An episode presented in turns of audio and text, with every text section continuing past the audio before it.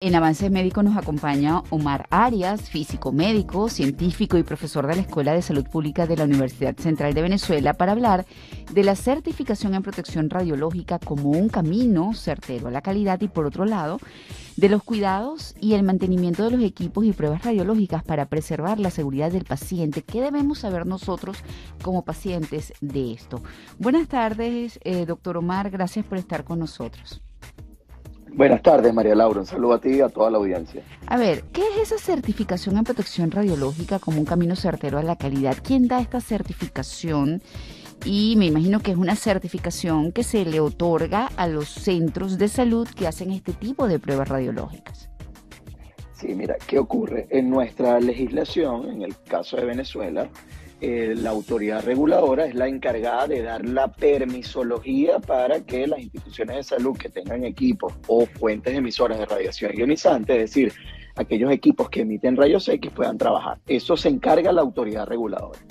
Sin embargo, desde eh, un grupo de científicos y académicos hemos diseñado una certificación de calidad tal cual como pudiesen ser las estrellas Michelin en el tema gastronómico o lo que pudiesen ser la calificación de estrellas en el caso de la hotelería.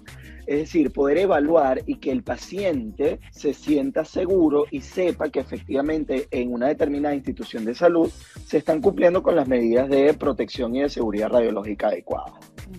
Y eso es algo muy importante, sobre todo, por ejemplo, cuando se trata de una mamografía, que una de las grandes eh, fallas es la calibración del equipo o la actualización del equipo que pudiera dar resultados falsos con respecto a una persona que puede tener un tumor y no salir eh, realmente registrado en la prueba, ¿no?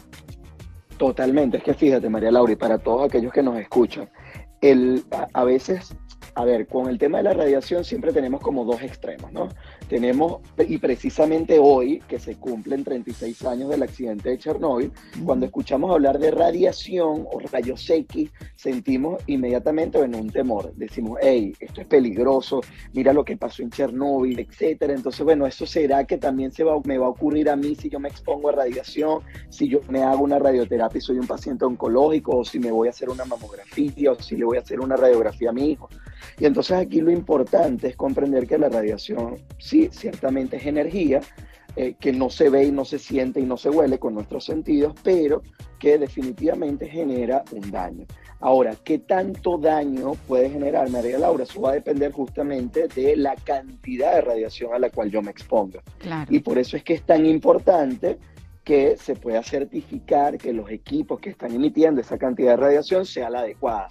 Y como muy bien tú lo decías, que sea la adecuada para poder diagnosticar certeramente, por ejemplo, en el caso de la mamografía, pero que eso no suponga un aumento en la dosis, es decir, un aumento en el riesgo de producir efectos a largo plazo. Entonces, bueno, de hecho, buscar esa balanza es lo importante. De hecho, hay gente que, que le teme a un simple este, rayos X pero de repente hay personas que se van al otro extremo y, se hace cualquier cantidad de radiografías. ¿Cuál sería el término medio? Y un poco, este, ¿cuáles son esos peligros o cuáles son esos eh, datos, esas, esas informaciones que deberíamos manejar para tener este, o realizarnos pruebas diagnósticas que involucren radiación de manera segura? Mira, excelente, María Laura. Y allí pasamos por el primero de los principios de la protección radiológica y es la justificación de la práctica. ¿Qué quiere decir esto? Quiere decir que toda práctica que conlleve la exposición a radiación ionizante, a rayos X, tiene que estar justificada por un médico. Y esto es por el médico radiólogo o el médico nuclear, es decir, aquellos especialistas que conocen cuál es la mejor técnica diagnóstica para llegar a valga la redundancia, el diagnóstico más certero.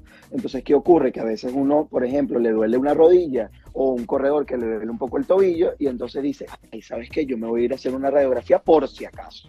Ay, ¿sabes qué? Yo me voy a hacer una tomografía por, por si, para revisar a ver qué tal.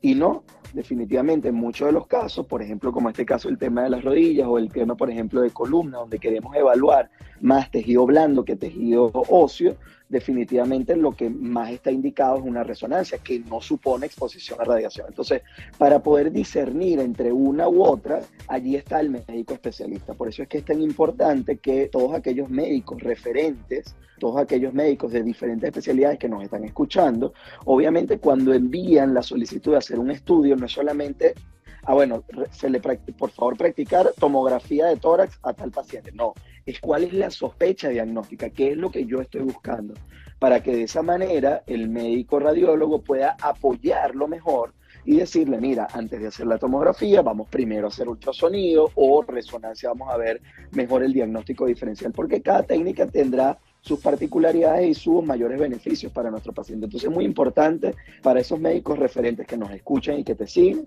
obviamente que enviemos la sospecha diagnóstica junto con la solicitud del estudio. Y por supuesto para todos aquellos pacientes o familiares de pacientes, entender que por un lado, si la práctica está justificada, es decir, si el médico ha evaluado los riesgos versus el beneficio y hay un mayor beneficio que el daño que pudiera llegar a provocar, definitivamente vamos a realizar el estudio. Entonces, un paciente no tiene un límite de dosis, nosotros le podemos hacer todos los estudios que sean necesarios. Entonces, aquí lo importante es ver que efectivamente sean los necesarios y que sean los más adecuados. Ahora, eh, algo importante también eh, de tener claro, uno como paciente, es qué debería uno exigir al centro donde uno va a realizarse la prueba para estar claros que el equipo está bien mantenido, que el equipo este, además está eh, utilizando la cantidad de radiación adecuada para un buen resultado y para protección del paciente. Excelente, mira María Laura, por esa misma pregunta, esa es una de las preguntas que más se realizan nuestros pacientes y que justamente eh, fue mi motivación personal en desarrollar este, este tema de la certificación, de impulsar el tema de la certificación. ¿Por qué? Porque yo decirte, bueno, ¿qué tiene que pedir el paciente? Mira, tendrían que pedir controles de calidad, es decir, garantizar que el equipo, más allá de hacer el mantenimiento, que cuando el técnico coloca una determinada técnica, realmente el equipo entregue esa cantidad de radiación con esa especificación. Y eso en muchas ocasiones, incluso para ingenieros de las casas comerciales, no tienen los recursos para los, recursos materiales para evaluar ese tipo de cosas.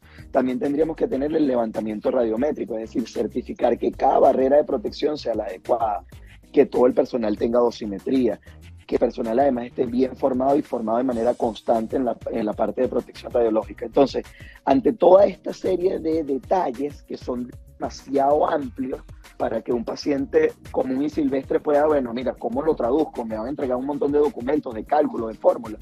Obviamente, para evitar eso, justamente hemos establecido esta certificación de calidad en función de cinco estrellas, en donde aquellas instituciones de salud que cumplen con todos estos requisitos que les acabo de comentar, que obviamente vienen apalancados en la ley, son cosas que se le exige a manera de ley en nuestra, en nuestra legislación venezolana, bueno, efectivamente el paciente sepa, ah, bueno, si esta es una clínica cinco estrellas, cumple con todos los parámetros, si es cuatro estrellas, cumplirá con cuatro de cinco y así sucesivamente. El enfoque es que hoy por hoy nuestro sistema de salud más privado que público pueda darse el lujo de estar en los estándares internacionales en materia de calidad.